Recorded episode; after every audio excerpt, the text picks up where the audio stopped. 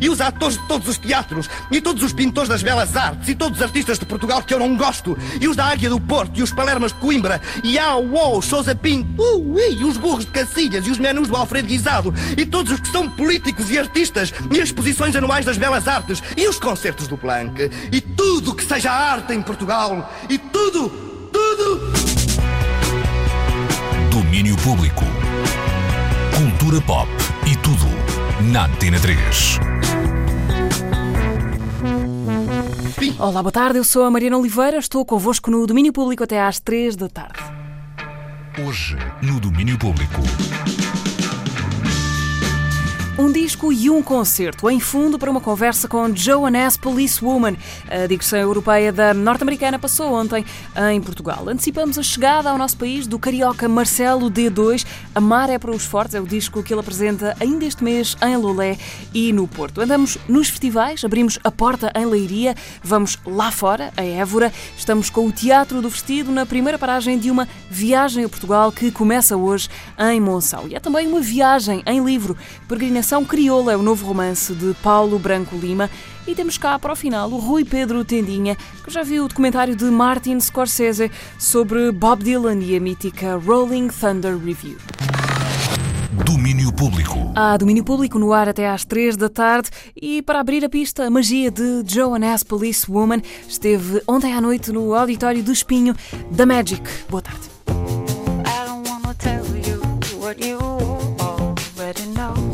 A magia de Joan Wesser, Joan S. Policewoman, tocou ontem à noite em Portugal. Ela vai estar connosco mais logo neste domínio público. Well, I mean, the audience is always very enthusiastic, amazing. I mean, the country is extraordinarily beautiful. I always look forward to coming. You don't have to be rich to be my girl. You don't. Mas ainda antes da Joan, a Joana, a portuguesa, tão portuguesa que vai começar hoje uma viagem a Portugal. Joana Craveiro, atriz e encenadora, fundadora do Teatro do Vestido, começa hoje em Monção, um projeto que vai durar o ano inteiro. O dia 1 da viagem vale um telefonema até ao Alto Minho para saber como vai ser esta caminhada de uma companhia que se tem dedicado a esgravatar nas memórias e na história recente do país. Domínio Público. Na Antena 3. Olá, Joana. Então, obrigada por estares na Antena 3. Uh, Obrigada. Prestes a começar esta viagem a Portugal. Uh, pelo que percebo, é uma viagem em várias partes que escolhe o Minho para ponto de partida. Estreia neste sábado em Monção, depois vai em digressão uh, no Alto Minho até meados de julho. Explica-nos lá esta viagem que vais andar a fazer com o Teatro do Vestido ao longo do ano, que nos faz pensar logo, claro, no título de Saramago. o que é que queres saber de Portugal nesta viagem? Bom, nós investigamos nesta viagem, investigamos basicamente de onde é que vimos, como é que chegamos até aqui. Partimos da nossa equipa, uh, que vimos todos de sítios diferentes. As nossas famílias vêm de sítios diferentes, nós acabamos por nos encontrar em Lisboa uh, e agora no Minho, não é? com as comédias do Minho, porque esta primeira paragem de, de, desta viagem a Portugal é Comédias do Minho, chama-se Paisagem com Pessoas. E então começámos por investigar essas histórias, essas genealogias familiares de cada um de nós que nos fazem chegar aqui hoje, de que tipo de famílias vimos, qual foi a primeira geração a estudar no ensino superior, pronto, esse tipo de perguntas que nos fomos fazendo, não é? E sim, inspirámos-nos no Saramago, nesta ideia de roteiro de viagem, nesta ideia de partir em busca de um país. Escrevemos sobre pessoas, como sempre, sobre paisagens, sobre essa procura. É uma viagem interior. Mas falaram também, usaste o método habitual da recolha de, de testemunhos de pessoas? Sim, sim, sim, sim, sim. Aqui nesta paragem do Minho uh, usamos, trabalhamos, uh, pronto, os próprios atores fizeram entrevistas uh, e, portanto, fizeram, foi, foram feitas entrevistas em vários locais com um guião muito específico, perguntas como árvores, guerra, viagens, Portugal, uhum. não a entrevista comum de história de vida, mas, mas este, este outro tipo de entrevista um bocadinho mais direcionada para alguns temas sobre os quais nós estamos a falar na, na peça e, e, sim, recolhemos algumas histórias. Uh, Joana, essa, essa sonoplastia natural que nos estava aí a entrar, que estava aí a entrar pelo Sim, microfone sim. do teu telefone, faz parte do, do espetáculo? Faz, faz, isto é Ok. a música, música original do Francisco Madureira, que está a trabalhar connosco e, e está a criar in loco connosco, esta, neste estaleiro em construção que é a memória, está a criar esta, esta banda sonora original. Sim. Uh, desse, nesta primeira paragem no Alto Minho, há assim alguma coisa que tu possas dizer em traços gerais que é, que é comum à história da- dessas pessoas e desse lugar? Acho que diria, há um sentimento de pertença eh, muito forte, eh, um sentimento de pertença a um lugar, a um país, mesmo que essa ideia de país seja diferente para todas as pessoas. Eh, isso é muito interessante. Eh, e há, há uma ideia de, de querer conservar uma, qualquer coisa que se acha que está um bocadinho em extinção, não é? Uhum. Depois há também muitas coisas relacionadas com medo, com uma noção do antigamente como um sítio escuro e cinzento, mas isso nós todos sabemos, não é? Que vivemos 48 anos de ditadura e isso marcou as pessoas de muitas formas, portanto também isso é uma, uma espécie de herança comum. Não há ninguém com quem se fale que não fale de alguma coisa desse antigamente e normalmente é sempre com uma noção de que antigamente era pior, era mais difícil. Portanto, há, há uma conquista qualquer que se conseguiu, embora se tenha ficado aquém. Também há sempre essa ideia, mas o ser humano está sempre à procura de melhorar, não é? Ah, Joana, o teu trabalho com o Teatro do Vestido é, é pensar sobre Portugal e dar a esse pensamento uma forma artística. Ah, nós viemos de uma semana que começou com o 10 de junho, dia de Portugal, de Camões e das comunidades portuguesas, que já, que já se chamou outra coisa de, de pior memória. Sim. O que é que te ficou deste 10 de junho? Alguma coisa que te sirva para trabalhar? Eu fica-me desde logo a reflexão sobre a pertinência de, um- de uma data comemorativa como essa. Acho que se deve pensar e repensar em tempos de ascendência de novos nacionalismos e extremismos de direita. Deve-se pensar sempre a pertinência ah, desse tipo de datas e o que é que elas ah, simbolizam de alguma forma e ecoam no nosso inconsciente coletivo. Tenho muita dificuldade com generalizações e com dificuldade com falar de esses portugueses que, embora reconheça que há identidades culturais, não é, sociais, políticas, que se constituem em torno de uma ideia de país, também acho que é importante pensar sobre tudo isto no- neste novo mundo, não é? E não nos deixarmos levar por discursos mais eh, emotivos e às vezes pouco profundos sobre aquilo que é a essência realmente do que é que é ser um país. Portanto, o que me ficaria talvez fosse isso sobre, sobre esta data e sobre estas comemorações em específico, das quais li alguns discursos e algumas notícias sobre como foi comemorada esta ideia de Dia de Portugal. Sim. Joana, obrigada. Deixa-me lembrar as paragens mais próximas, corrijo-me se se disser alguma coisa errada. Depois de Monção, eh, neste sábado e na quarta-feira, seguem-se Valença e Paredes de Cora, ainda, ainda no mês de junho, e depois, eh, em julho, Vila Nova de Cerveira e Melgaço. Os Exatamente. espetáculos têm entrada livre e depois a viagem a Portugal segue até, até ao final do ano. Obrigada, Joana. ano. Obrigada. Mariana. Adeus. Até breve.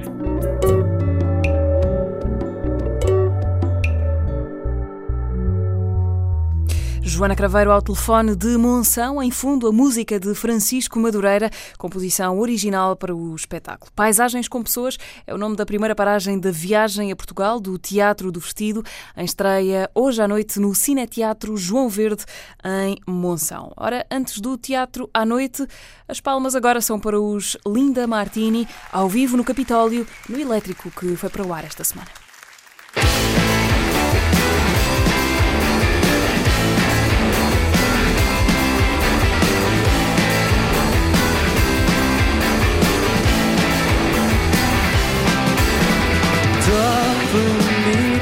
Churros, copos altos para esquecer. Deixo o corpo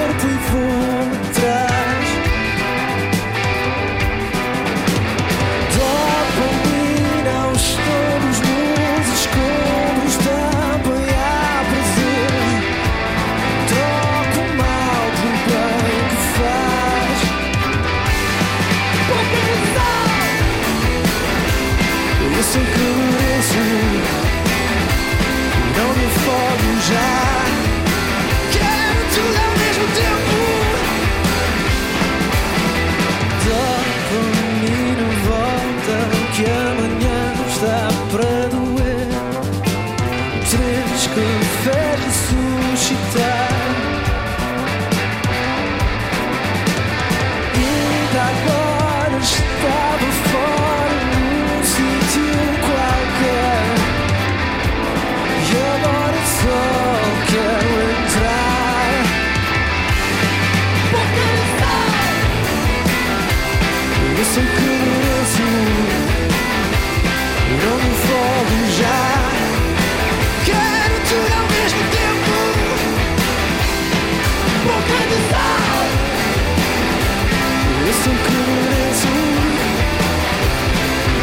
fogo já.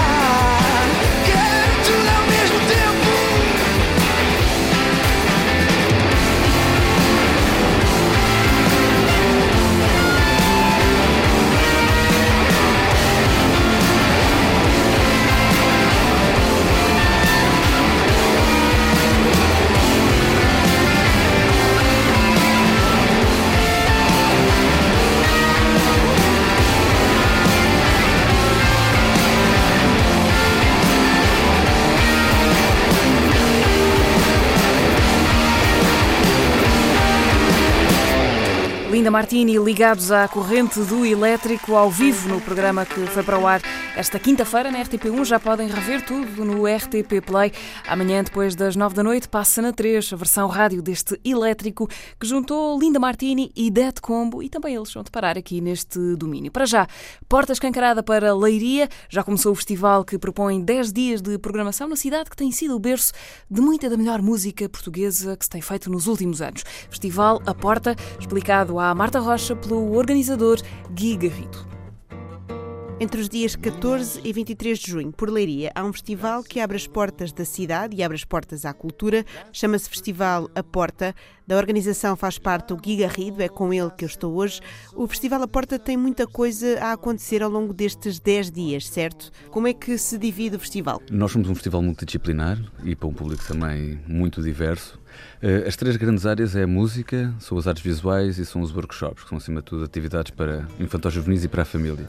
Temos aquelas também que são as mil e uma portas, que são desde performance, instalações, pequenos happenings, e temos ainda também uma parte que para nós é, é muito eh, especial, que são os nossos jantares temáticos em casas privadas com a sobremesa musical, ou seja, são concertos para, para aquele público restrito de estranhos que entra na casa de alguém que com a sua generosidade abre as portas. Começamos já por esses jantares temáticos que eu acho que são bastante, simbolizam bastante também o espírito do festival, não é? Sentes que, que este festival é uma porta também, também virada para dentro, para dentro da cidade e para as pessoas que, que a habitam?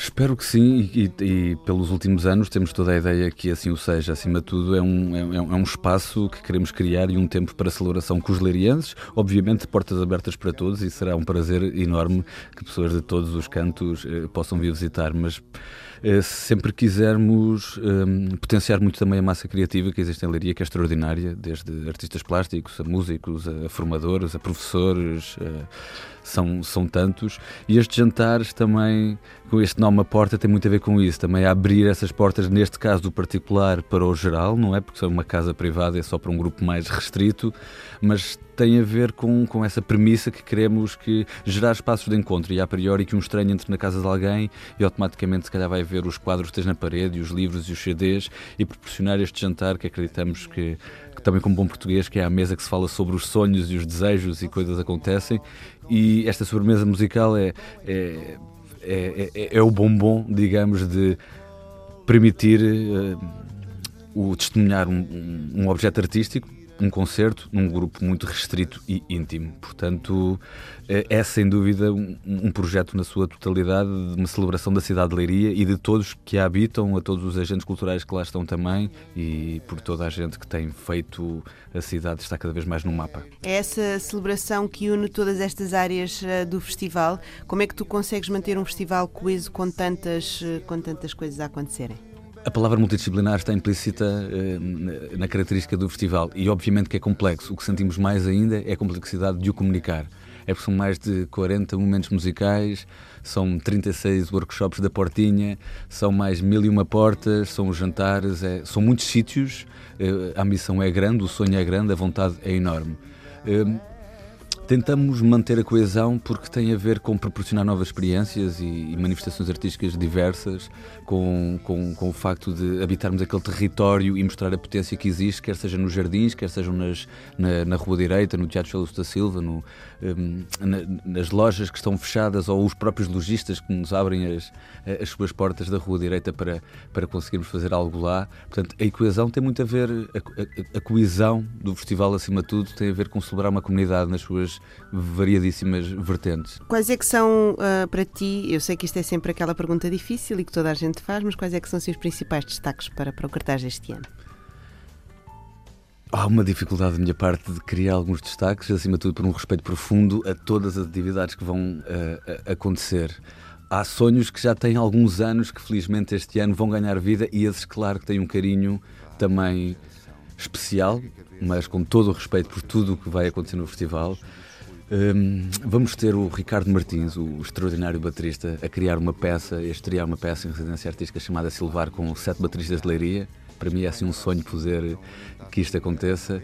O Coletivo TIL está a fazer um projeto fantástico que se chama Jardim Cívico 2.0, que iniciou ano passado, que tem a ver mesmo com pegar numa zona ali do centro histórico, no centro cívico, e criar um jardim comunitário com ajudadas de carpintaria, de plantação de hortas urbanas, debates sobre, sobre a comunidade, sobre o centro histórico, e realmente há esta analogia do semear e tentar trazer uh, a, a comunidade uma casa plástica com um programa uh, também incrível e com visitas guiadas para crianças do primeiro e segundo ciclo.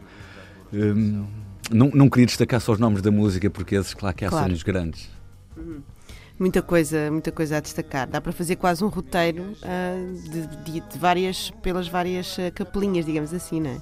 É, o que eu sinto, ou o que nós sentimos, acima de tudo é isso, é uma equipe incrível que está a trabalhar, são muitos festivais dentro de um só. Uhum. Continuando nos destaques, sem dúvida, uh, uh, um espaço que é a Vila Portela, este ano nós vamos chamar a Vila Omnicord, que é uma ótima celebração, a Omnicord Records, uh, do, do Hugo Ferreira, que tem artistas extraordinários como Surmos, Fosfed After Combos, Wales, Jerónimo e por aí fora. É, é, um programa extenso, sim, para as famílias e extremamente bonito, com ateliês que vão desde arte urbana, arquitetura, artes plásticas, a, a música.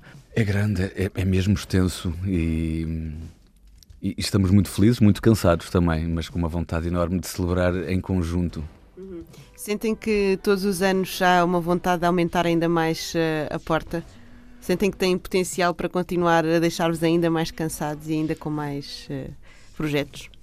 Essa é uma ótima questão que acho que desde o primeiro ano estamos a dizer, bem, se calhar vamos ter que fazer um bocadinho mais, mais pequenino, uhum. mais à nossa medida, porque somos uma equipa realmente pequena, com uh, com, com um coração gigante, isso tenho que uh, admitir que as pessoas que trabalham neste festival e também todos aqueles que entram connosco são colaboradores extremamente generosos. Não sei bem o que é que tem vindo a acontecer, que todos os anos temos vindo a aumentar. Uhum. O cansaço aumenta, mas o que eu acho que tem vindo a acontecer é um, o amor, o carinho e a reciprocidade tem sido tanta que rapidamente tolamos as feridas da última edição e depois dá-te dá vontade de continuar a sonhar e vamos mostrar mais isto, vamos desenvolver mais isto, vamos encontrar mais isto. Claro que acho que levámos um bocadinho assim, mesmo a peito, este 5 anos, 5 anos, não, 5 anos tem uma data especial, vamos fazer uma celebração. E de repente está aqui um festival uh, complexo, uh, uhum.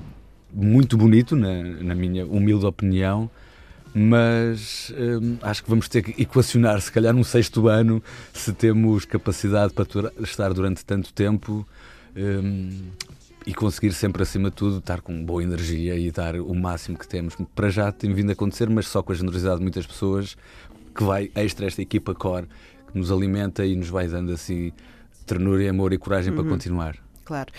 Um, ia falar precisamente dessa, dessa questão dos 5 anos, que é uma data sempre, quer numa relação, quer num projeto, é sempre aquela data que as pessoas falam que é os 5 anos. Dá para fazer uh, um balanço? Claro que nós vimos ao, ao longo do, do, desenvolvimento da programação deste ano e ver de repente o entusiasmo e a capacidade de fazer um bocadinho mais, e, e, e acho que só no final, quando de repente conseguimos olhar todo de uma vez, vimos oh, isto está mesmo grande, isto está mesmo, está mesmo complexo, vamos conseguir, vamos continuar. Um, há uma, obviamente que há uma profunda transformação desde a primeira edição. É muito bonito ver que é a quinta edição, mas houve um ano que não fizemos, portanto, são seis anos, digamos, já, já somos seis anos mais velhos, já temos, temos outras idades e temos outras dores e temos outras vontades. Tem vindo a continuar a alimentar-se eh, e aos outros, e só assim é que, é que faz sentido. Portanto, estamos muito contentes com a edição deste ano, eh, o que está a ser preparado. Um, e gostaríamos sim de continuar com as forças e com a energia, porque são tantas as premissas e os objetivos do, do projeto, tem uma missão que vai para além uh, de, que, de, de, tudo que podes ler, portanto, há, há, uma missão muito por trás que, obviamente, que a quem nos quiser perguntar, teremos todo o gosto em dizer e, é, e tocar numa série de pontos, uh, desde a acessibilidade, neste momento, cada vez também mais, mais preocupados com, com, com com o estado do mundo, com o estado do, do trato das pessoas, da cordialidade, da ecologia, de, do amor e por aí fora, que precisamos de também destes 10 dias para ocupar estes territórios todos. Há uma vontade nossa de ir a muitos mais, obviamente. Eu acho que, se fosse possível, nós fazíamos um festival de 100 dias, eh, mas ainda, ainda não estamos aí, talvez na 25 edição, se, se- se aguentarmos até lá. Quase um, não tarda um ano. Sim, assim, um da ano, porta. tre- 360 dias de, de- de celebração. Porque Há, há muito para celebrar, acima de tudo, acho que é o que sentimos. Há muito que queremos mostrar, há muito que queremos que as pessoas eh, experienciem. Uhum. Isso é uma boa frase que não se ouve muito, há muito para celebrar. Muitas vezes já há aquele foco nas coisas eh, mais negativas e não essa parte de antes do celebrar. Eh, Acho bonito que, que o façam. Sentes que a porta se hum, adapta também às necessidades da cidade, vai mudando ao longo dos anos nesse sentido? Leiria, ao longo dos últimos anos, tem, tem vindo cada vez mais a manifestar-se eh, a nível cultural. Eh, Somos eh, candidato à capital europeia da cultura 2027. Penso que há cada vez mais espaço de crítica, há mais espaço de reflexão, há mais massa crítica também. Portanto, dentro da humildade, obviamente, do festival, quero acreditar que somos também, fomos, somos uns que andamos a semelhar, são vários, não é? Há muitos anos, muito, muitos antes de nós, há uma série de grupos de teatro e associações e, e, e agentes também solitários que fazem o seu caminho, portanto, obviamente, somos todos trespassados assim por uma vontade gigante de, de alimentar a nossa cidade e continuar a construir em conjunto.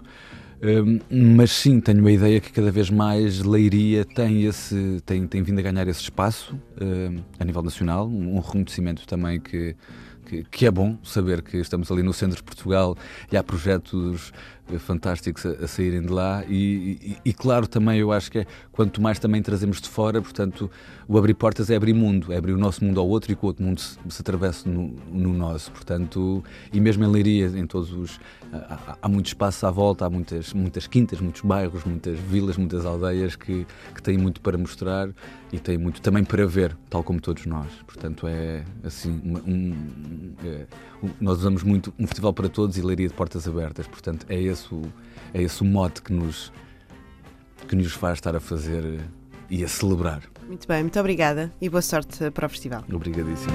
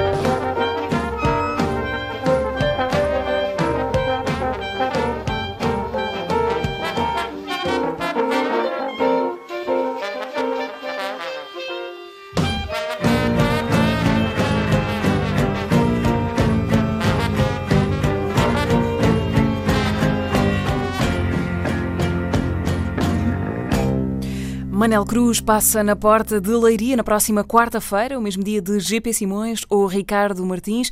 Até 23 deste mês há ainda do Mokhtar, os leirienses Jerónimo Surma, First Bread After Coma e o mais que podem ver em festivalaporta.pt.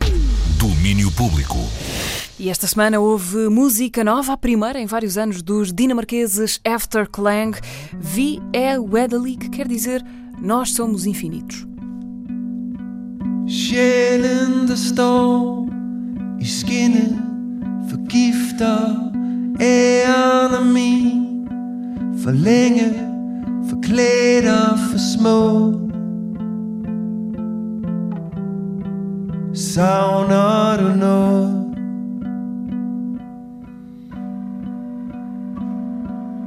Dagene driver, forsvinder for evigt en sjæl i det blå. Til tider, vi er forelsket nu. Vi er forelsket.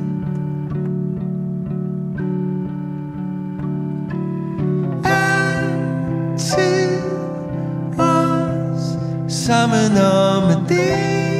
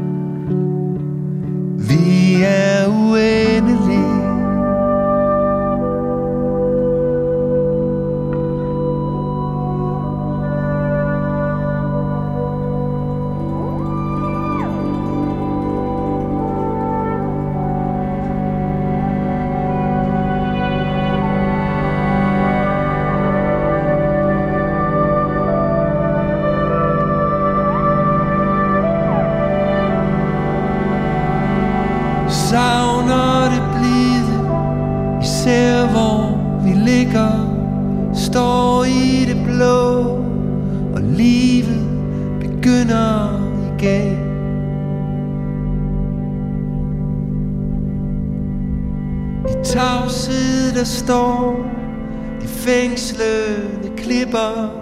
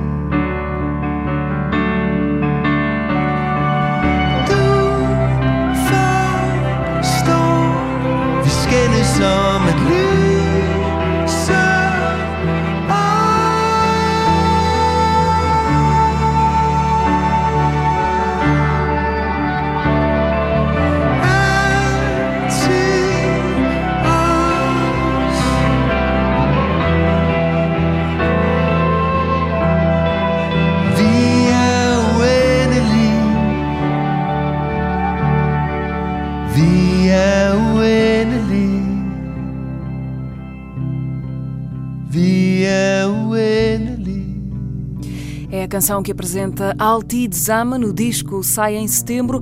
Em outubro cá estarão eles, os After Clang, para duas datas, dois concertos em Portugal, promovidos pela Geek Club com o apoio da Antena 3. Daqui a pouco, ainda antes das duas, temos conversa com o Marcelo D2, mas antes vamos lá fora. Dura ainda hoje e amanhã este Festival Internacional de Artes Performativas em Évora.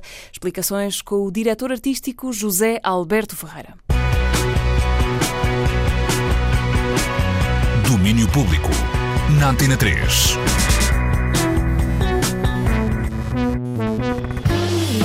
Festival lá fora, 13, de 13 a 16 de junho. José Alberto Ferreira, olá, obrigada por, por estar com a Antena 3.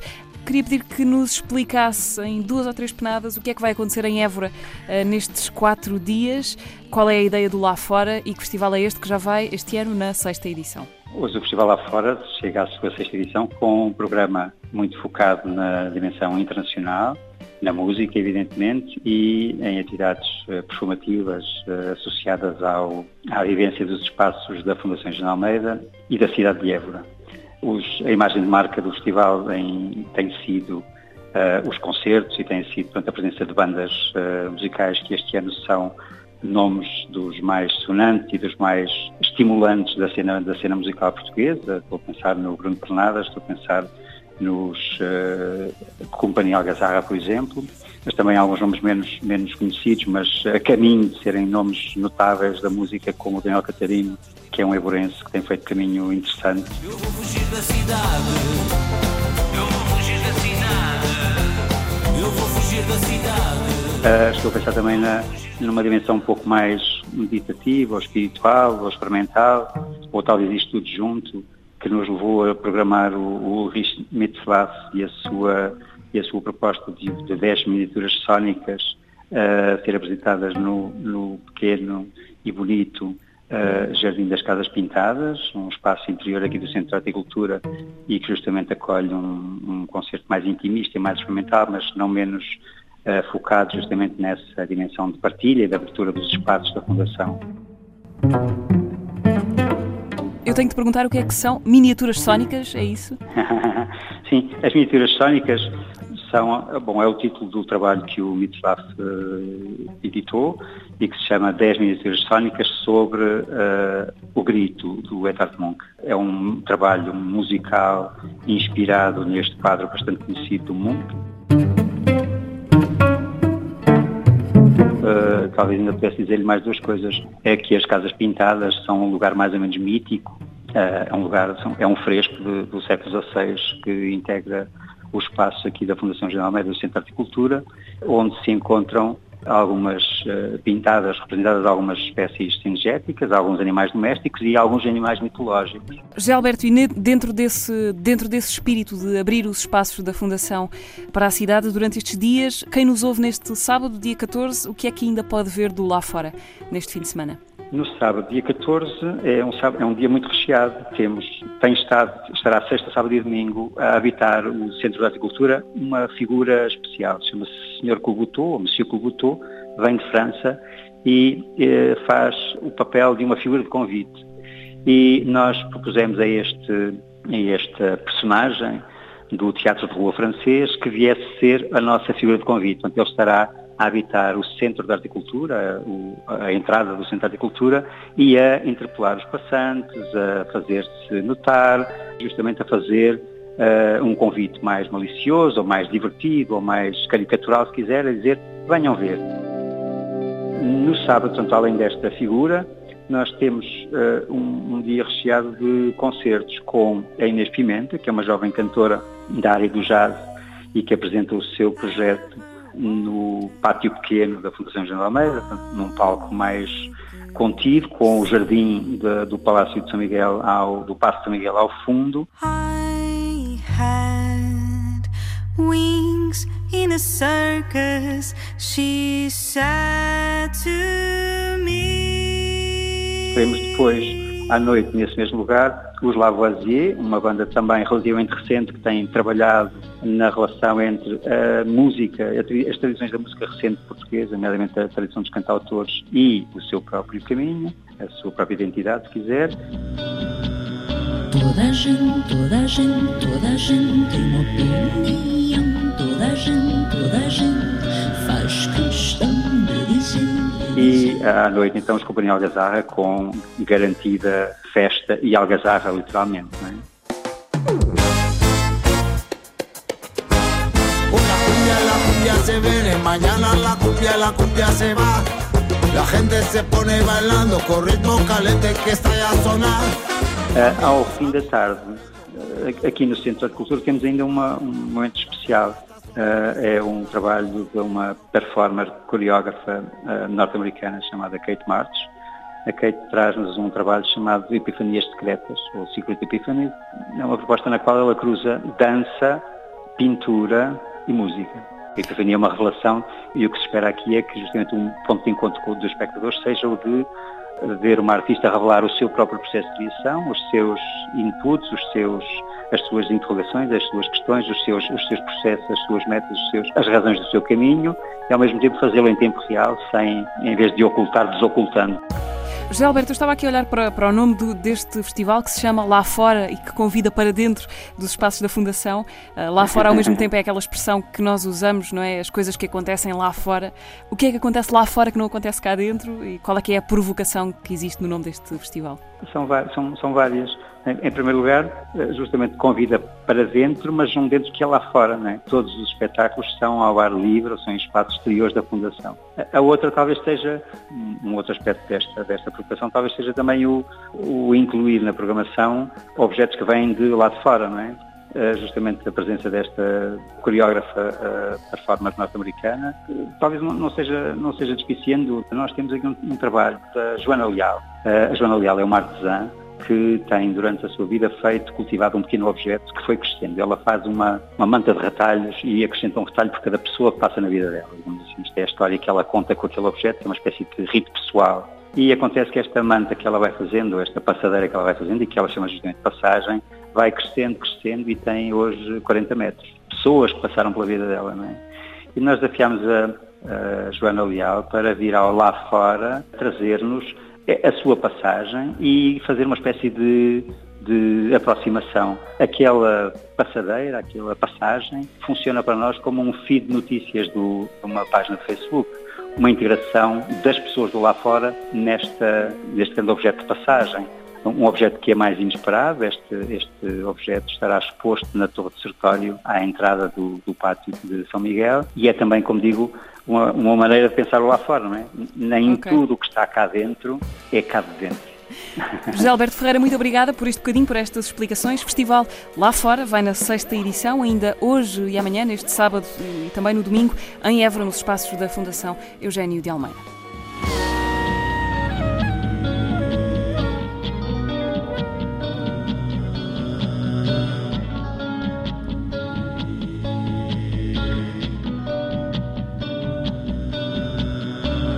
Gente, toda a gente, toda a gente tem uma opinião. Toda a gente, toda a gente faz questão de dizer, de dizer sim ou não. Toda a gente, toda a gente tem uma opinião. Os Lavoisier passam hoje à noite no festival Lá Fora, em Évora, pátio de São Miguel, a preparar terreno para a festa dos Companhia Algazarra. Domínio Público.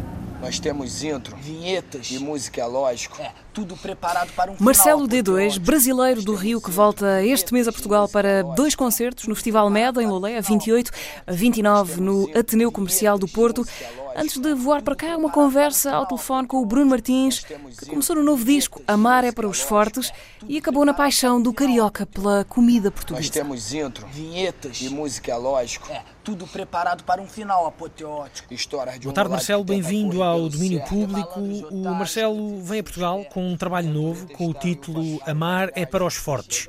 Todos os discos eh, eu imagino que são, que são especiais para, para os seus criadores, eh, mas há uns que parecem ser mais especiais do que outros. E isto para lhe perguntar se Amar é para os Fortes é.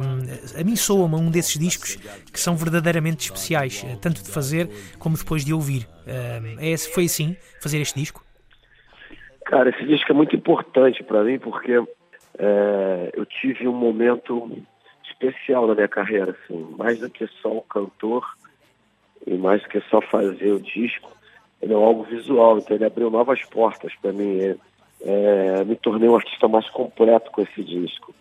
É, eu fui nas artes plásticas, eu fui no cinema, escrevi roteiro, é, dirigi eu acho que ele abriu, cara, um, um leque especial para mim, cara. Claro que ele, mas no momento ele realmente é meu preferido. De onde é que vem uh, toda a energia, toda, um, todo o universo mental para construir este, este disco? Esse é meu décimo disco de estúdio. Eu queria fazer uma coisa muito especial é, para comemorar esse, esse número, né, esse ciclo sendo fechado. E eu já tinha uma ideia de fazer um álbum visual. Esse momento que o mundo vive, né, cara? A gente se vê muita música, muita música as pessoas veem, muita música. Eu queria muito usar um, um, um suporte novo. E a ideia de fazer algo especial e de abrir esse novo, essas novas portas para mim, ser roteirista, diretor, foi importante para mim para caramba. Eu acho que veio daí a vontade de fazer uma coisa nova. Uhum. O, Marcelo também já, o Marcelo já tinha feito também outros trabalhos de enquanto enquanto uh, trabalhos de vídeo, digamos assim, enquanto realizador, não é? Não é a primeira experiência para um disco, sim, mas como realizador já tinha tido outras experiências. Eu já fiz um pouco de tudo disso aí, mas juntar tudo num trabalho só é a primeira vez. E, e fazer é, nesse momento que o, que o Brasil está passando, o, talvez um momento no mundo está passando, que é um momento, é, esse momento no Brasil tão violento, tão, tão pesado. Então, eu, eu, como, eu como artista, eu estava precisando fazer alguma coisa e falar sobre. Ah, é para os fortes.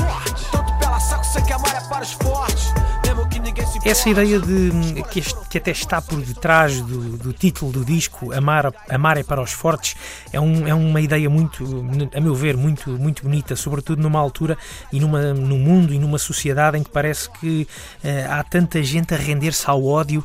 Realmente o Marcelo vem fazer aqui uma apologia daquilo que é verdadeiramente forte, que é o amor. Exatamente. É. A ideia é essa, né, cara? Eu acho que eu tive uma experiência uma vez com o Fernando Gabeira, um político brasileiro, que me que a gente conversando sobre política e música, ele me falou o quanto o discurso da música e da arte tinha muito mais força do que o discurso político. Eu acho que essas coisas acabam marcando e a minha contribuição é essa, sabe? É, essa é a minha vontade de fazer algo que, que realmente deixe marcado na história. Acho que se falando de, de, de resistência, no- em amor ao próximo, a gente acaba reverberando isso e essa, essa coisa vai, vai aumentando, né, cara? Eu acho que o trabalho desse disco é esse, né? Eu acho que esse disco tem um- uma missão que é espalhar isso, né, cara? Marcelo, uma curiosidade, este é um disco que parece ser um disco retrato, eh, um retrato de, hum, de uma cidade, eh, mas também um, um retrato seu, um, um autorretrato, digamos assim. Sim, sim, cara. Acho que é quase uma autobiografia. Eu, eu comecei escrevendo não como uma, uma, um autorretrato, né, uma autobiografia, mas conforme o tempo foi passando, eu fui vendo que aquilo ali servia para mim também. Serve para mim e para milhões de jovens que estão por aí, sabe? no Rio de Janeiro. Acho que é um retrato do que, tá, do que o Rio de Janeiro está passando agora. Né?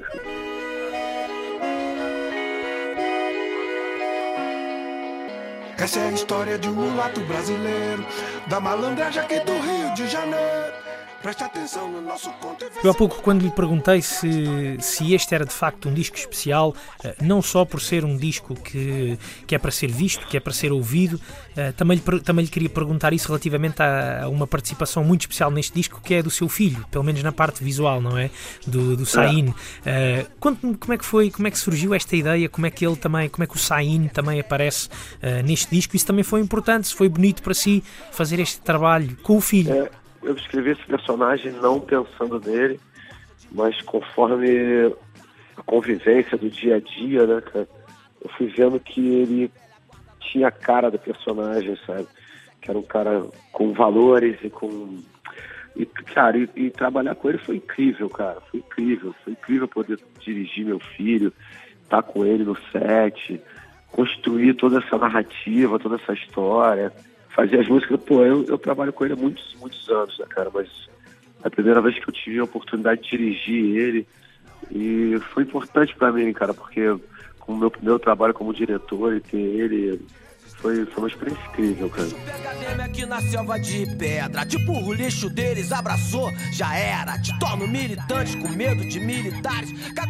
Marcelo, há uma, uma outra, uma outra curiosidade que eu tenho, uma curiosidade pessoal, que é eh, esta relação tão grande que o Marcelo cria e que soube ehm, ehm, desenvolver entre aquilo que é a música contemporânea, o, eh, o rap, digamos assim, com a, com a MPB, com a música mais tradicional do Brasil. Eh, olha para isso também como uma, uma lição para outras culturas, para outros países, eh, também para eles estarem atentos àquilo que, eh, que foi feito e a forma como pode ser eh, reaproveitada e reconstruída nos dias de hoje? É, tem uma frase do Chico que eu acho que é muito boa, do Chico Sainz, que, que define isso, que é modernizar o passado é uma evolução musical. Eu adoro olhar para o passado e, e escrever o futuro com isso. Acho que a gente tem muita coisa interessante, principalmente na cultura brasileira, que pode ajudar a gente a crescer e a esquecer tudo isso é uma burrice danada. Né? Marcelo, e outra curiosidade, eh, agora vai trazer a Portugal em dois concertos eh, este disco que é tão carioca, com uma alma tão carioca, um retrato tão fiel eh, daquilo que são os dias de hoje no, no Rio de Janeiro. Eh, como é que acha que Portugal também vai olhar e vai escutar estas, estas canções? Não vem só o disco, vem também o filme, não é? Sim, cara, a gente vai. A gente, eu, tô, eu tô feliz pra caramba de estar fazendo essa turnê mais uma vez. Cada vez a gente se supera e leva algo novo pra, pra vocês. E dessa vez eu tô com uma banda nova, além desse, dessa coisa audiovisual. E, é, não sei, eu acho que o mais incrível disso tudo, o mais interessante disso tudo, é que a procura é uma, eu tenho falado isso, do, do, quanto a procura é mais importante do que a batida perfeita, sabe? E essa, essa minha vontade de, de levar coisa nova, de fazer coisa nova, sempre me, me, me move pra frente. Cara, levar, levar esse show novo para Portugal, tô super ansioso, cara. Já tem mais alguns aqui no Rio antes de chegar aí, aqui no Brasil antes de chegar aí. Mas super pronto e ansioso para chegar e mostrar pra rapaziada o que, que tem feito. Cara, eu vou a Portugal há mais ou menos uns 20 anos. E nesse tempo todo, cara, nesse tempo todo a relação tem crescido muito. É, eu prezo muito pelas minhas amizades, entendeu? E tenho feito grandes amizades, tenho, tenho consolidado essa, essas amizades e, e, a relação de trabalho e a amizade tem cada vez consolidado mais. Eu tenho, eu tenho sei lá, eu tenho feito amigos e, e, e, isso só me dá mais vontade de voltar para Portugal, né, cara? Amo, amo esse país, amo esse país cada vez mais. Portugal está num momento lindo, assim, cara, vibrando. Última vez que eu tive em Porto, Lisboa, sei lá, cara, eu vi uma vibração boa na rua, uma coisa. O país está tá fervendo, né, cara? E, pô, participar disso, principalmente agora, né, cara? Na entrada do verão, é, as coisas começando a esquentar e tá aí, vai ser, vai ser maravilhoso, cara, adoro. Tem saudade de alguma coisa em particular aqui em Portugal, além das amizades? Cara, comida daí é sensacional, né, cara? Conheci muito bem Portugal, né, cara? Fico feliz, puta, fico... A coisa, que, a coisa que eu mais gosto de fazer é, é, é a comida daí, né, cara? Comer aí, né? Isso é incrível. Uh, Marcelo, um grande abraço, muito obrigado pelo seu tempo e boa estadia aqui em Portugal. Um abração, cara, abraço. Espero te ver nos shows. Essas horas é poesia. Sou desse jeito, virtudes e defeitos.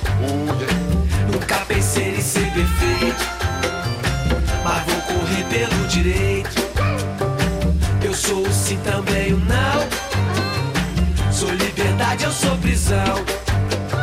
O que bate, o que estende a mão. Sou eu, sou eu, sou eu contradição. Eles querem que a gente sonhe se vestir igual a eles. Febre de Rato, Marcelo D2 no novo Amar é para os Fortes. A 29 deste mês ele toca no Ateneu Comercial do Porto.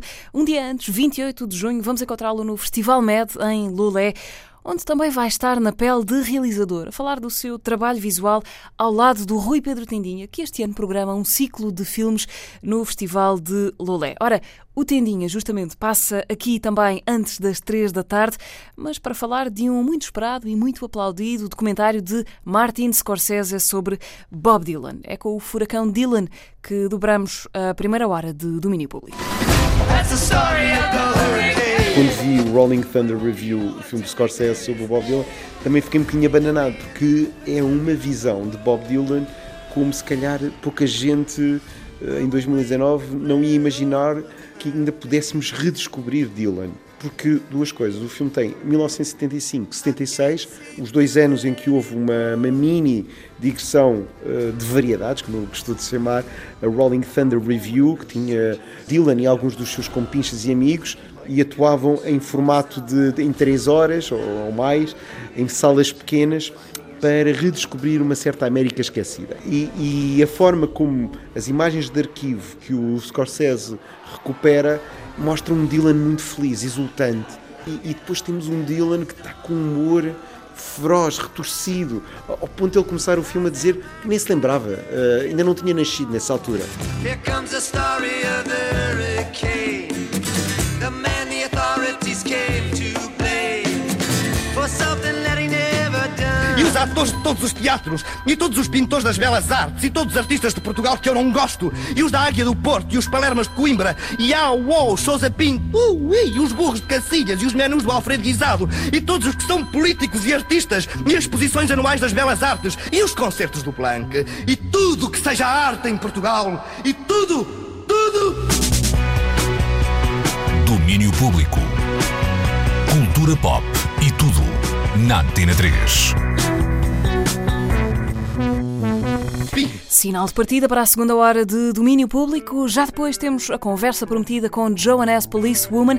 Para já, sem direito a aborrecimentos, Bored and Raised é a música nova dos Raconteurs.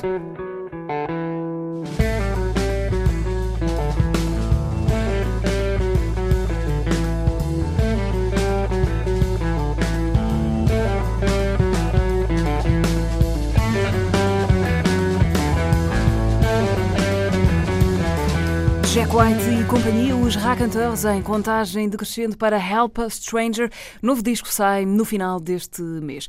E agora, aí vem Joan S. Policewoman, norte-americana, que conhecemos com este nome desde Real Life de 2006, mas que anda nisto há muito tempo ao lado de tanta gente grande. Violinista de formação, trabalhou com Anthony and the Johnsons, Elton John, Lou Reed, Rufus Wainwright e, curiosidade biográfica, era a companheira de Jeff Buckley antes da sua morte por afogamento em 1997.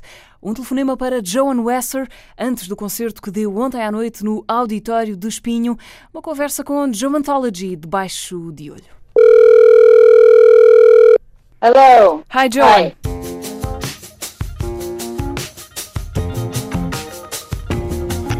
Joana, obrigada por estares na Antena 3. Tu neste momento estás no meio de uma digressão europeia. Estiveste na Dinamarca e na Holanda, agora Portugal, Espanha vem a seguir. Como é que está a ser esta experiência de andar na estrada sozinha, com esta digressão a solo? O que estás a fazer é apresentar versões mais despidas das tuas canções? Yeah, they're totally stripped down, just me and. Sim, é uma coisa totalmente despojada. Sou só eu com um piano ou com uma guitarra. I mean, I love playing with my band. I also Adoro tocar com a minha banda, mas também gosto de tocar a solo. É um animal muito diferente, é uma experiência Uh, muito diferente. Posso demorar o tempo que quiser em cada canção, sou completamente livre. É o que é. Então é realmente divertido, estou a atravessar um belo momento. So uh, it's it's really it's really fun. I'm having a great time. Não sentes que tens de duplicar o teu esforço para conseguir a mesma intensidade quando estás sozinha num palco? Ou as contas não se fazem exatamente desta maneira? Yeah, it doesn't feel like that. It Não sinto as coisas assim. Na verdade, sinto que tenho de talvez relaxar um bocadinho mais e deixar que a canção tome conta de mim. Effort. Pôr esforço numa canção não faz dela uma canção melhor. Faz só com que pareça alguém a chorar. Sim, sou basicamente um animal diferente de quando estou com banda. E sobre Joe Anthology, o último disco que editaste em maio, é uma coletânea de material de outros discos, algumas coisas novas, alguns registros ao vivo. Isto é uma espécie de greatest hits. Faz sentido para ti chamar-lhe assim? Uh no, it actually doesn't. Um, Não, não, não é bem isso. É uma reunião de alguma música que fiz desde que comecei este projeto, mais ou menos há 15 anos. when I I started this band uh, about about 15 years ago. Um, best of. I mean, I feel like a Um best of. best Bom, eu sinto que um be best of seria diferente. É um conjunto de canções que acho que ficam bem em conjunto nestes três CDs. E há um deles só com as sessões live at the BBC que gravei ao longo dos anos. There's a whole there's one whole record of sessions from live at the BBC that I've done over the years. See me, I'm shaking now, feeling you move me. You lay me down till I hit empty. Now I levitate in gravity, it breaks easy. My one and eight, how can I thank you? Why will I express all I ought to? Return the Dead Sea to its deep blue. Will it be dark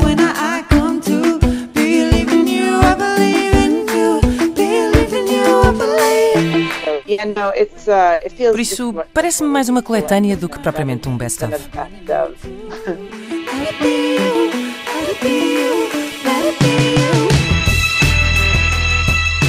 O que é que estas mais de 30 canções podem ter em comum, eh, de maneira a que faça sentido chamar-lhes um álbum?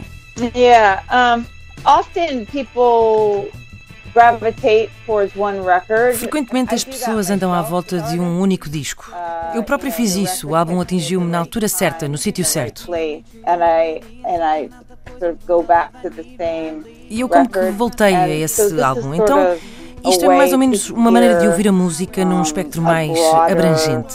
Sinto isto mais como um olhar para uma paisagem, não como um olhar de muito perto. Feels like a landscape rather than a more of a close up.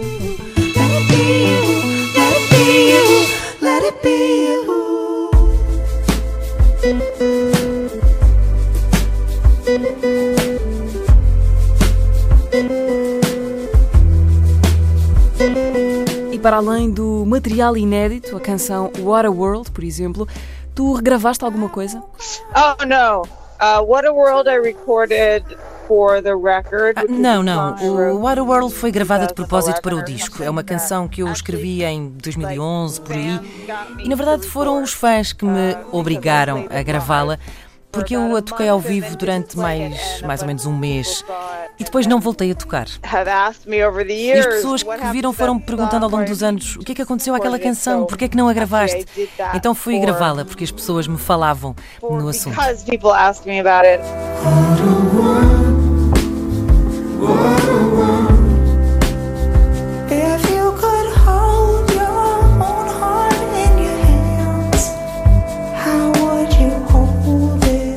I also um, there's a recording of a cover of Prince's Kiss. Há também uma cover da Kiss, do Prince, eh, e para além das versões ao vivo na BBC, as outras são todas as gravações originais. Song that it's the it's the you know original recording. Um, other than all the live at the BBC stuff, is that's all live stuff. So I just need your body, baby, from dusk till dawn. E essa versão de Prince, da Kiss, porquê esta canção? Ele é uma figura central na tua educação musical? I mean, Prince is a huge artist for me. Like one of one of the biggest. Bom, Prince sure. é um artista enorme, um dos maiores de sempre. Não há uma escolha óbvia para fazer uma versão, porque acho que é uma canção perfeita. I think it's a perfect song. Então, fazer uma versão de uma canção assim parece-me muito arriscado. seems very risky to me. Um, but I really wanted. I, I, I think lyrically Mas eu queria mesmo fazê-la. Eh, acho que é uma das grandes canções de todos os tempos. Tentei encontrar o meu próprio caminho dentro dela. E bom, espero que gostem. Song, and you know, I hope that uh, I hope you like it. You don't have to be rich to be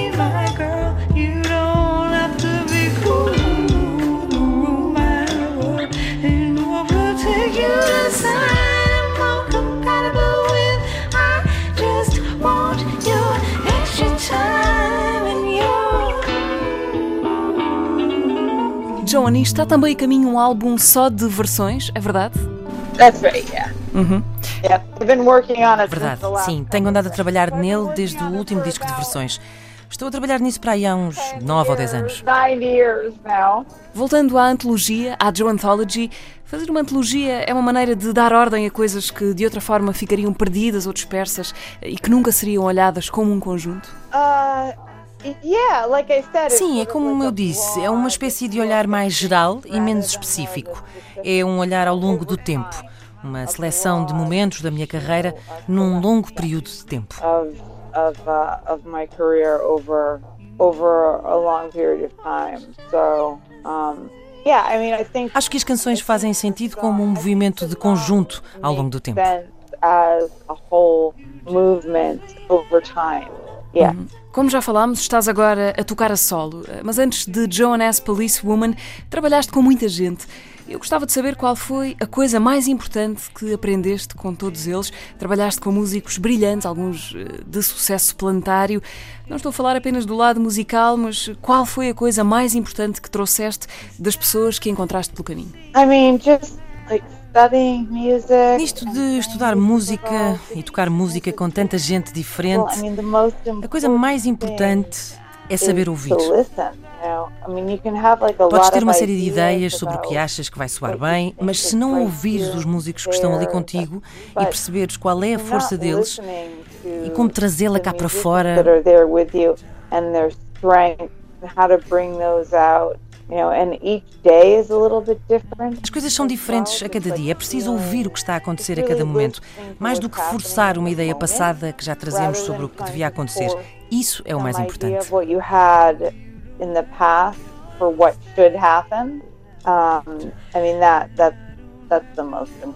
Joan, que memórias é que tens das tuas passagens em Portugal? Well, I mean, the the audience is always very enthusiastic o público é sempre muito entusiástico. É maravilhoso.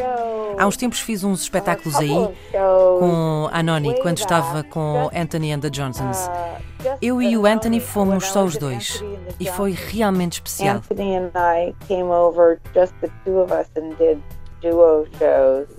And that was really special. Foi como libertar a Joan as policewoman.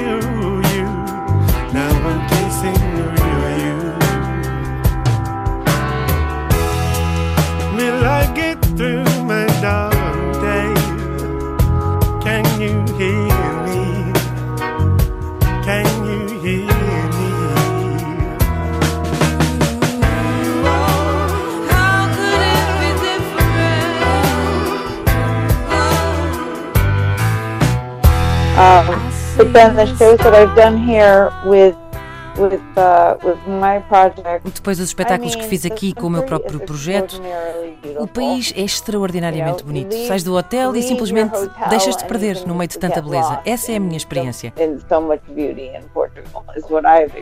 E o público tem sempre muita energia, é muito entusiasmado. Estou sempre a tentar ir a Portugal tocar. É uma das melhores coisas para mim. I mean, it's like one of the best best places in the world. Joan, tens filhos preferidos nesta Joanthology? O que é que sugeres para ouvirmos agora? Um, let's see. Quite a question. Hum, deixa cá ver. Que pergunta. E que tal uh, Eternal Flame? Eternal Flame. Ou a Valley Jagger? Valley Jagger. Ok, ficamos com a primeira escolha, Joan Wesser, Joan S. Policewoman. Muito obrigada por esta conversa. E fica agora a Eternal Flame de Joe Anthology, agora no domínio público da Antena 3. Ok, Joan, thank you so much. Ok, right on. See okay, you. take care. Bye. Bye.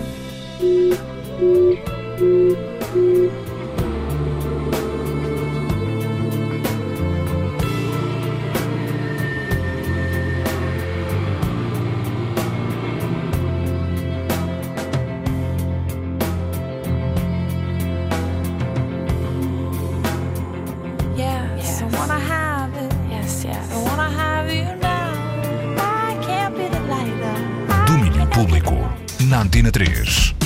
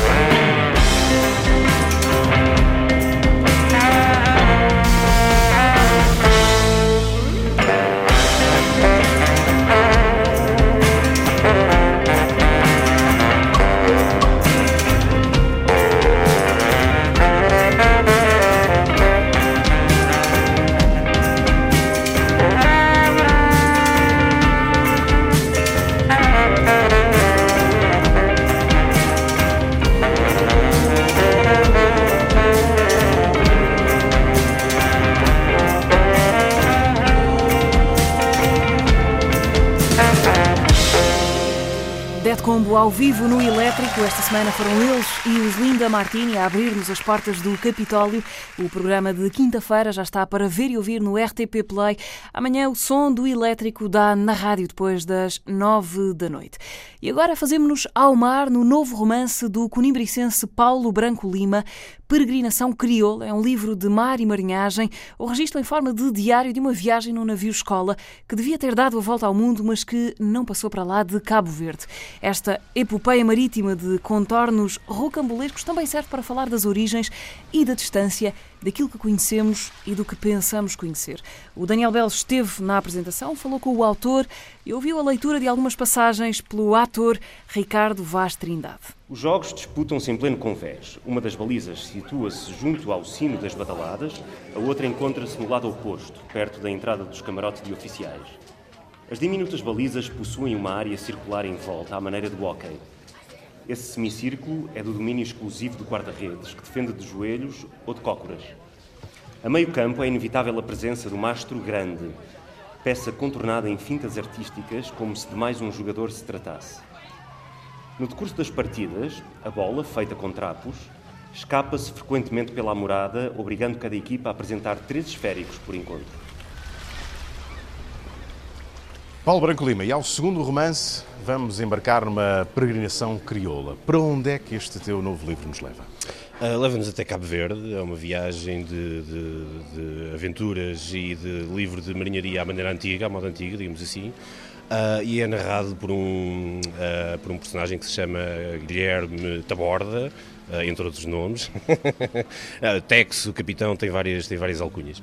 e é um grumete inexperiente, é um grumete inexperiente que, à medida que, que vai conhecendo o território cabo-verdiano e o povo cabo-verdiano, vai se identificando com, com, com, com aquilo que, que vai sentindo e vendo devido àquilo que está implícito uh, nas notas pessoais deles, já, já que o, o, dispositivo literário que ele usa é um diário de bordo, e o que está implícito é que ele tem uh, raízes africanas que desconhece. E à medida que vai viajando pelo território crioulo, vai descobrindo essas raízes, não de uma maneira digamos que óbvia, eh, mas subreptícia, que aos poucos vai emergindo, digamos assim. Depois da Origem e Ruína, voltas a esta temática, digamos assim, ultramarina, para usar a palavra sem qualquer tipo de adereço de outros tempos. Porque esta tua curiosidade em, em olhar para este mundo que fala português, para este mundo que está fora de Portugal, porquê é que vais por estes caminhos? Eu penso que tem a ver também um, um, pouco com a minha origem e com a parte de mim que eu desconheço, porque metade da minha família é toda africana. E eu fui à África três, quatro vezes na vida uh, e, e, tive uma educação completamente europeia e essa parte de mim, da, da, da africana, que vem tudo do meu pai, uh, sempre foi um. nunca foi presencial no dia a dia uh, durante a, a, minha infância e adolescência. Pois, como adulto, começou a ir crescendo. Mas é sempre um processo de descoberta, ainda hoje é. E eu também, eu sei que na tua biografia existe uma, uma passagem enquanto gourmet também, é pelo navio Escola Sagres, eh, uma pequena volta ao mundo. De que maneira é que também é, o facto de estares, teres passado aquele tempo naquele veleiro é, te levou um pouco também a navegares estes mares desta forma? É, são são uh, experiências que foram sentidas na pele, não é? E isso fica sempre na tua memória. Depois, se te aventuras num, num empreendimento de, de, deste, uh, digamos que, uh, quilate, estou um bocado a autobagelar, mas deste quilate literário, porque é uma obra, de, é uma obra baseada em experiências vividas, mas não é de todo um livro de reportagem. Portanto, é ficção pura e dura, é fantasia mesmo.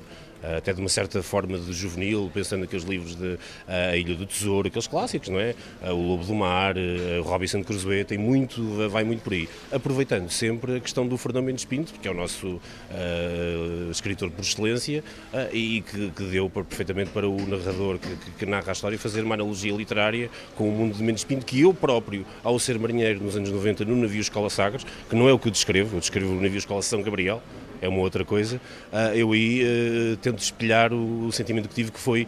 Tenho a certeza absoluta que há 500 anos atrás os marinheiros eram exatamente iguais àqueles que eu conheço hoje em dia, e especialmente que é o marinheiro, a personagem mais forte da peregrinação, na minha opinião, que é o marinheiro António de Faria, um pirata puro e duro. Eu conheci um António de Faria mesmo, só que é que não se chamava António de Faria.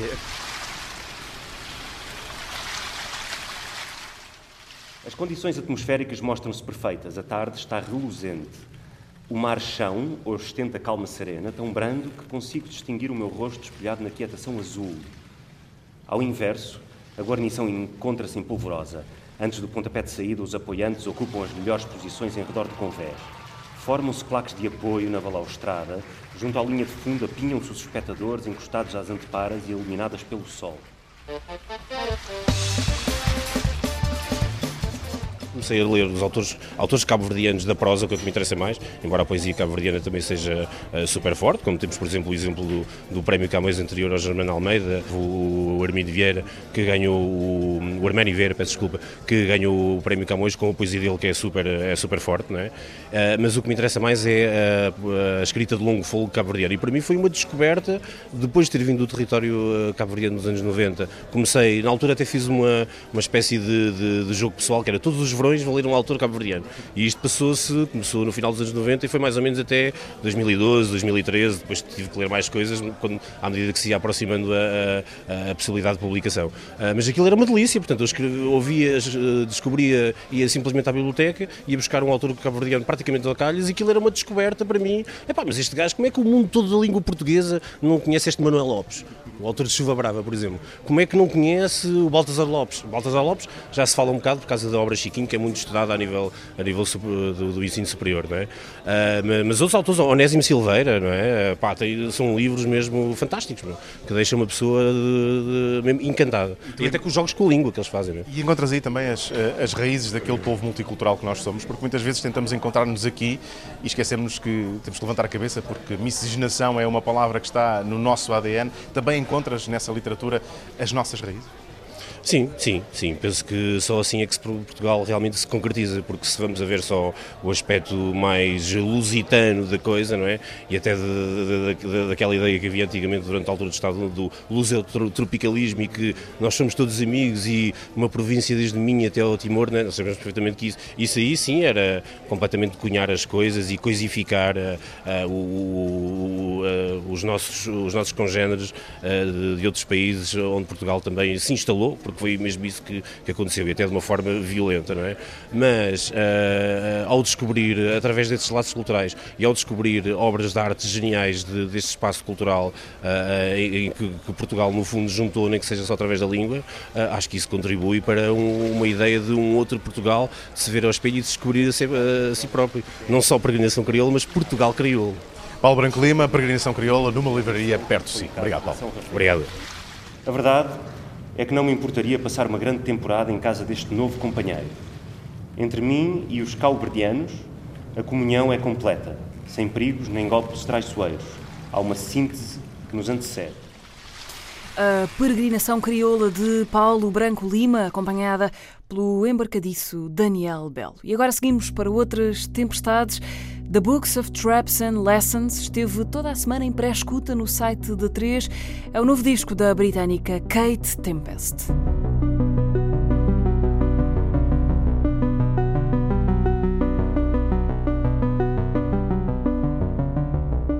I see the truth, even here, in the lies of the city. Lições de Kate Tempest, aprendidas no novo, novíssimo, saiu ontem, The Books of Traps and Lessons. Ela esteve cá ainda há dias no Nós Primavera Sound, tal como o Terno, banda de Tim Bernardes, ao vivo no Parque da Cidade do Porto. Preocupado, viciado no ritmo frenético de um jovem anos 10. Não sei quando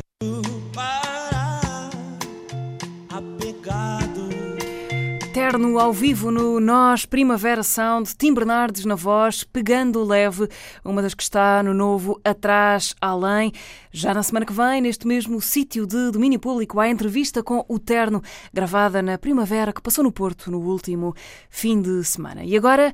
O cinema que chegou ao pequeno ecrã vê-se desde quarta-feira na Netflix um documentário que nos traz imagens nunca vistas da mítica Rolling Thunder Review, uma digressão de Bob Dylan e companhia pela América profunda dos anos 70.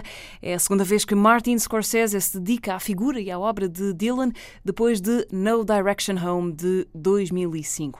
Fomos atrás do Rui Pedro Tendinha saber o que pensa do novo Scorsese, o nosso habitué da crítica de cinema. A Antena 3 divulga o que é de domínio público. Summer 1975, Rui, vim aqui apanhar-te no espaço Nimas, onde estamos a conversar, à saída do, do Foxtrot que vieste ver. Uh, e vamos falar não por causa do Foxtrot, mas uh, por causa de um documentário sobre Bob Dylan que, que, saiu esta semana. Precisas de um bocadinho para mudar o chip ou podemos ir já para o Dylan? É, o, filme, o filme do, Samuel, do Foxtrot, Samuel Moss, deixa-nos completamente em estado de choque. É um, é um filme sobre o luto muito forte. Mas eu também, quando vi o Rolling Thunder Review, o filme do Scorsese sobre o Bob Dylan, também fiquei um bocadinho abananado, porque é uma visão de Bob Dylan como se calhar pouca gente eh, em 2019 não ia imaginar que ainda pudéssemos redescobrir Dylan eh, daquela maneira.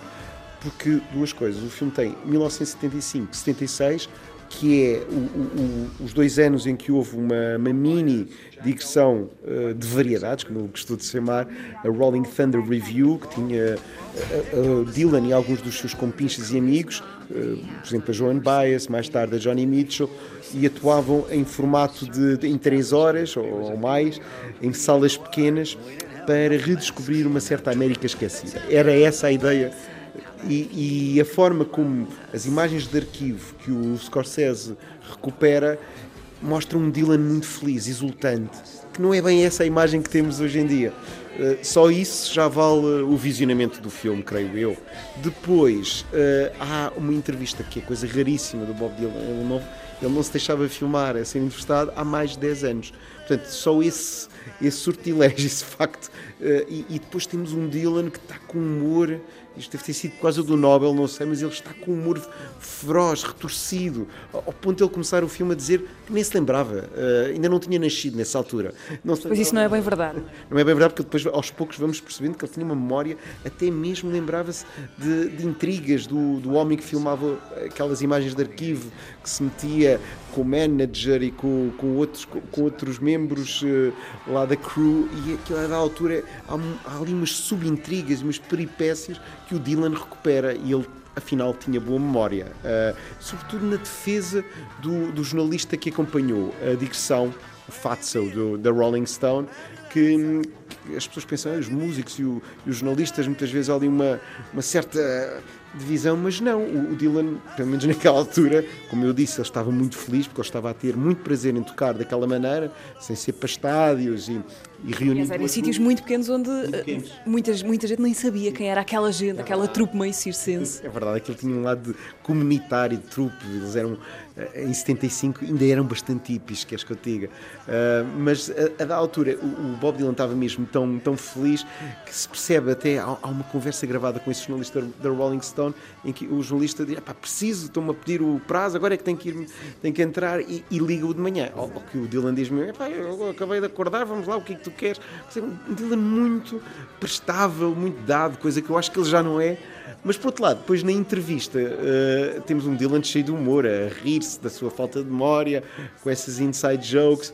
Há, há quem acuse o filme, e eu depois estive a ver a net, um bocadinho de ser demasiado insider, a relação dele com o Greensberg, com a Joan Baez, e, e, quem, não, quem não está fora deste círculo vai escapar algumas coisas. Só que eu discordo, porque depois o filme, o Scorsese, ao montar aquilo tudo, consegue lhe dar um, um ar de família, digamos. E nós quase depois, aos poucos, percebemos um bocado de dinâmica daquela, daquela como tu disseste há pouco, uh, trupe, quase circense. Mas, por outro lado, uh, claro que o, o, papel do Bob Dylan ele era tão mitológico, era tanto aquela coisa do mito, mesmo para os outros músicos, Claro que ele sobressai e sobressaía e vemos de vez em quando a câmera. Fala-se muito do carisma dele. Tinha, ele tinha um carisma porque eh, era um Dylan jovem, não é? E, e, e depois com, com, a, com, aquele chapéu com flores, com as pinturas na, a kiss na, na, na, cara, aquilo era algo desconcertante, uh, mas ele impressionava. Há lá um momento em que vimos uma fã a flertar com, com o Dylan. E a da altura o Dylan tem, tem aquelas coisas de gênio, não é? que diz mesmo. Eu não estava a falar de casamentos, estava a falar de casamentos mentais. Epá, casamento mental, naquele, naquele contexto ali de conversa de engata, é uma coisa brilhante. E nós todos que estamos a ver o filme percebemos que ele tinha qualquer coisa do gênio, do gênio. É, acho que é a palavra. Mas há uma coisa, nós estamos aqui a falar, não estamos a falar da vida toda do Dylan, o documentário foca-se nesse ano, nesse ano e pouco, dois anos muito específicos da, da, da digressão em 75, e tudo aquilo é, é, tão intenso, mas apesar de tudo, é só um ano numa carreira que tem para aí 70. O, o, que é que foi aquele ano? O que é que foi tão especial naquele, naquele ano? Eu acho que ele estava a ser peregrino ali. De repente, vemos um músico em ação a fazer o que mais gostava, que era a tocar com o seu controle, digamos, com os seus amigos, da forma como ele idealizou e ia tocar com, seu, na sua plenitude, ou seja, ele estava em grande forma, a voz estava incrível, pois o filme tem esse mérito de uh, um trabalho de swing também notável e nós vemos ali Dylan ao vivo com aquela energia folk toda e depois tem lá alguns dos seus grandes êxitos, Knocking on Heaven's Door, Hurricane. Portanto, aquilo é uma espécie de best, best of, best of, do best of do, do Dylan. E é nesse ano, precisamente, em 75, 76, onde também a América estava a mudar. Nós no filme vemos o Watergate, vemos a ascensão do Jimmy Carter, Uh, vemos a crise que se instalava na Middle America. Nesse sentido, é claro que há valores simbólicos de mudança de uma América, mas também, claro, de, do Dylan na sua plenitude. Uh, o Dylan, claro que já tinha um passado, já era o mito que se falava, não é? Mas ali eu acho que é, que é aquele momento, é o momento do, do Dylan. E ele estava feliz e o filme foca muito bem essa felicidade. E dá, dá muita vontade de pensar a olhar, a olhar para aquelas imagens. Por um lado, o bom que é aquilo existir, e por outro, é, também o sentimento de que, caramba, ainda bem que alguém fixou isto, que alguém guardou essas imagens, que não é uma coisa assim tão óbvia, não é? Incrível o acesso que ele também dava. Uh, a câmara estava sempre em todo lado e depois aquilo era para além dos concertos, era o que eles faziam na estrada, os acontecimentos que, que, eles, faziam, que eles iam, por exemplo, homenagearam índios. Uh, o Dylan ao volante. Sim, o, o, Dylan conduzia uma das, uma das carrinhas, depois iam beber copos e divertiam-se. A câmara dá-nos ali um acesso. Agora, é um bocadinho utópico. A, a da altura, há um, um depoimento do Jim Giannopoulos, que é o, o homem que pôs aquilo a andar, aquela turnê. Ele hoje curiosidade, é o patrão da Paramount Pictures, ou seja, ele vendeu a sua alma à indústria, não é? Uh, fazer uma coisa assim daquelas que ele depois contou, deu prejuízo. A ideia era, pronto, ganharem pouco dinheiro, mas não. Aquilo com, a, com as saulas pequeninas e com aquela gente toda, ainda por cima, pelos vistos, havia quem comesse muito ali, o catering dava prejuízo. Uh, mas eu imagino todos aqueles excessos, drogas, tudo. A da altura, aquilo deu mesmo prejuízo. E, mas foi uma insistência do Dylan. O filme depois tem um momento muito interessante que eu não quero revelar porque é quase spoiler, mas que mostra que o Dylan gostava de estar na estrada e gostava muito de dar concertos. Uh, há ali um lado historial do Dylan, de, da sua necessidade de fazer turnés e de estar on tour, que é muito, muito gratificante. Eu, eu diria que... Acho que é o que ele continua a fazer. É isso, é que ele ainda está na estrada. O que eu sinto, uh, e, e ao ver o filme, é que nós vamos dar mais valor agora ao, ao, Bob Dylan. Eu acho que este filme é tão importante, muito mais do que o anterior do Spielberg, do, do Scorsese, o No Direction Home, porque este aqui, que esse era sobre o início do Dylan, o jovem Bob Dylan. Este aqui é um bocadinho a herança, o legado que ele deixa. E ele está vivíssimo, como tu sabes.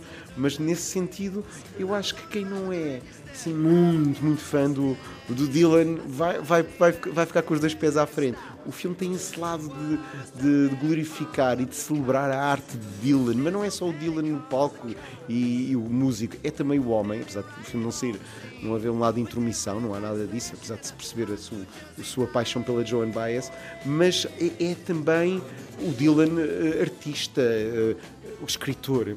O Nobel, por acaso, foi daquelas novas que eu fiquei mesmo feliz, porque não há dúvida que as letras. Parte da equipa para o Dylan. Sim, sim. Claramente duas equipas. Houve, houve, fez muita confusão, muita gente, mas eu acho que aquelas letras estão para lá. Uh, aquilo é poesia, aquilo é, é canon e não é um protótipo, um protótipo de letras de canções, não. Aquilo são coisas que se instalam e que ficam. O filme também glorifica outro companheiro de estrada que está lá a ler poesia nos concertos, que é o Alan Greensberg, tem frases também, como o Dylan diz, que ficam, que marcam um imaginário de uma América. Uh, Rui, uma última coisa. Este, este filme demorou, levou muitos anos a Martin Scorsese até, até estar pronto.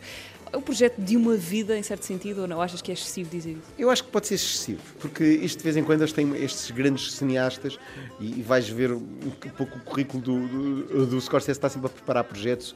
Ele está ainda há dois anos a fazer o The Irishman, que tem muitos efeitos visuais, que é o seu filme que supostamente estreia este ano, mas eu acho que ele nos intervalos, com a sua equipa de pesquisa, com os seus montadores, ele vai conseguindo fazer isso. Uh, aquela entrevista do Dylan, se calhar, não demorou mais que uma hora, mas o filme depois tem, tem duas horas e, e dez e sentimos que aquilo foi um trabalho de fogo, mas conhecendo o Dylan, eu acho que aquilo foi tudo marcadinho. Ele esteve ali, fez a entrevista e depois o, o, fazer render o peixe, que é a arte um bocadinho da montagem em cinema. Mas não há dúvida que, claro, o filme, essas imagens foram restauradas, foram recuperadas. Isso é um trabalho muito técnico. O, o Scorsese tem esse lado, tem uma entourage grande, é ele está por trás de alguns restauros, vai sempre ao, ao Cinema Ritrovato, que é um festival de cinema de filmes restaurados na Itália, em Bolonha. Eh, ou seja, é alguém que também se interessa pelo lado da recuperação e, e da pesquisa histórica do cinema. O que eu quero dizer com isto é que este filme deu trabalho, e, mas não sei se envolveu tanto assim o Scorsese. Dá a ideia que sim. Ele foi fazendo e, e acho que também isto é, é, também um lado comemorativo, porque é a altura certa agora, sobretudo para fazer um intervalo entre o No Direction Home e voltar a Dylan agora, sobretudo que o homem ainda está uh, aí na estrada e, e, faz sentido, até porque o, os relatos que eu não fui ver o Dylan no Porto mas também dizem que ele já está mais feliz outra vez a tocar. Eu, eu, eu, a última vez que vi o Bob Dylan não, não, não reconheci aquele Dylan genial do palco. Uh, vi um bocado adormecido, já ouvi duas vezes e fiquei algo desapontado e triste, mas também pensei, este homem eh, já, já não tem aquela energia, já não tem aquele amor pelo, pelas suas próprias músicas, mas neste filme, ui, ele tem muito amor por aquelas canções e, e agarra com que ele ataca as canções, cada sílaba é, é assim tonificada como se fosse como se não houvesse amanhã. Rolling Thunder Review, a digressão mítica de Bob Dylan eh, e companhia pela América em 1975, num documentário de Martin Scorsese que chegou uh, esta semana à Netflix. Temos de nos habituar a dizer isto, não é? Chegou à Netflix, não aos. Tu sabem que uh, na América há quem tenha um bocadinho mais de sorte. Eu creio que em Los Angeles e na, em, em Nova York houve alguns cinemas que esta semana puseram o filme. Isto é também uma estratégia agora da Netflix, que é fazer os Select Theaters ao mesmo tempo, que é o que tinha acontecido já com Roma e com alguns dos filmes da Netflix. Em Portugal eh, não houve essa, essa ideia feliz e eu tenho muita pena porque hoje em dia ligo o computador à televisão e fico tenho ali um plasma, não, não, não, é uma experiência indesejável, mas o que era desejável era ver num grande ecrã um filme destes, com música, uh, com colunas de cinema. Tem quase uma dimensão de filme-concerto. Era um prazer incrível. Mas pronto, mal menor, o filme existe e a Netflix, com, com os seus milhões, está, está a fazer também um trabalho quase de serviço público, que é pagar estes filmes e dar luz verde a que existam documentários. Eles têm, feito, têm apostado muito nos documentários e têm apostado em grandes cineastas, porque o Scorsese é dos grandes cineastas vivos e, e hoje é um cúmplice. Os seus filmes ultimamente têm sido da, da Netflix e o próprio Irishman também vai ser Netflix. Agora, vamos todos lutar que haja uh, acordos. Uh, e, eu, e, por exemplo, estamos aqui no Cinema Animas a dar esta entrevista eu acho que era um sítio ideal para se poder fazer, nem que seja uma sessão única, mas fazer-se evento de um filme como o Rolling Thunder Review. Nesse sentido, acho que era bom haver conversações entre os distribuidores e a Netflix para que Portugal também possa continuar a, a, ter o que aconteceu com o Roma, que é a oportunidade, quem quer ver uh, no, no, seu plano de subscrição do streaming da, da Netflix, mas quem quer mesmo ver o, filme em condições, paga o bilhete e vem ao cinema, que é, para este filme, era o ideal. Rui, muito obrigada por este, por este bocadinho para já em pequeno ecrã, talvez em grande ecrã no futuro. Rolling Thunder Review, a Bob Dylan Story, filme de Martin Scorsese, que chegou esta semana à Netflix. He hasn't done an interview in 20 years. Joan Baez and me could sing together in our sleep. That's the story of the hurricane. But it won't be over till they clear his name. They could have been the champion of the world. I'm awake, the blood off of my face. I can't see through it anymore.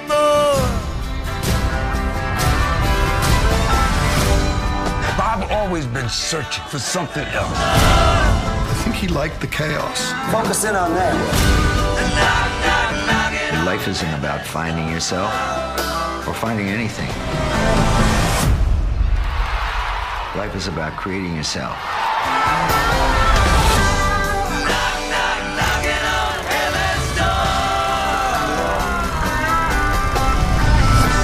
A energia em estado bruto da Rolling Thunder Review, na opinião do Rui Pedro Tendinha. E para as despedidas, um aniversário que não nos vai passar ao lado. Há 40 anos, precisamente neste dia, 15 de junho de 1979, era editado o disco de estreia dos Joy Division. As quatro décadas de Unknown Pleasures são lembradas na Antena 3 já na próxima terça-feira. Ao longo do dia vamos ouvir as faixas mais emblemáticas do único disco da banda que viu a luz do dia ainda em vida de Ian Curtis. As canções vão ser explicadas nos textos do Mário Lopes, com locução do Daniel Bell. Vai lá estar, pois claro, esta She's Lost Control. Boa tarde e até para a semana. Não se esqueçam que hoje, depois das nove da noite, voltamos em direto para o Rock Nordeste em Vila Real. She's Lost Control, Joy Division nos 40 anos de Unknown Pleasures. Boa tarde e bom fim de semana.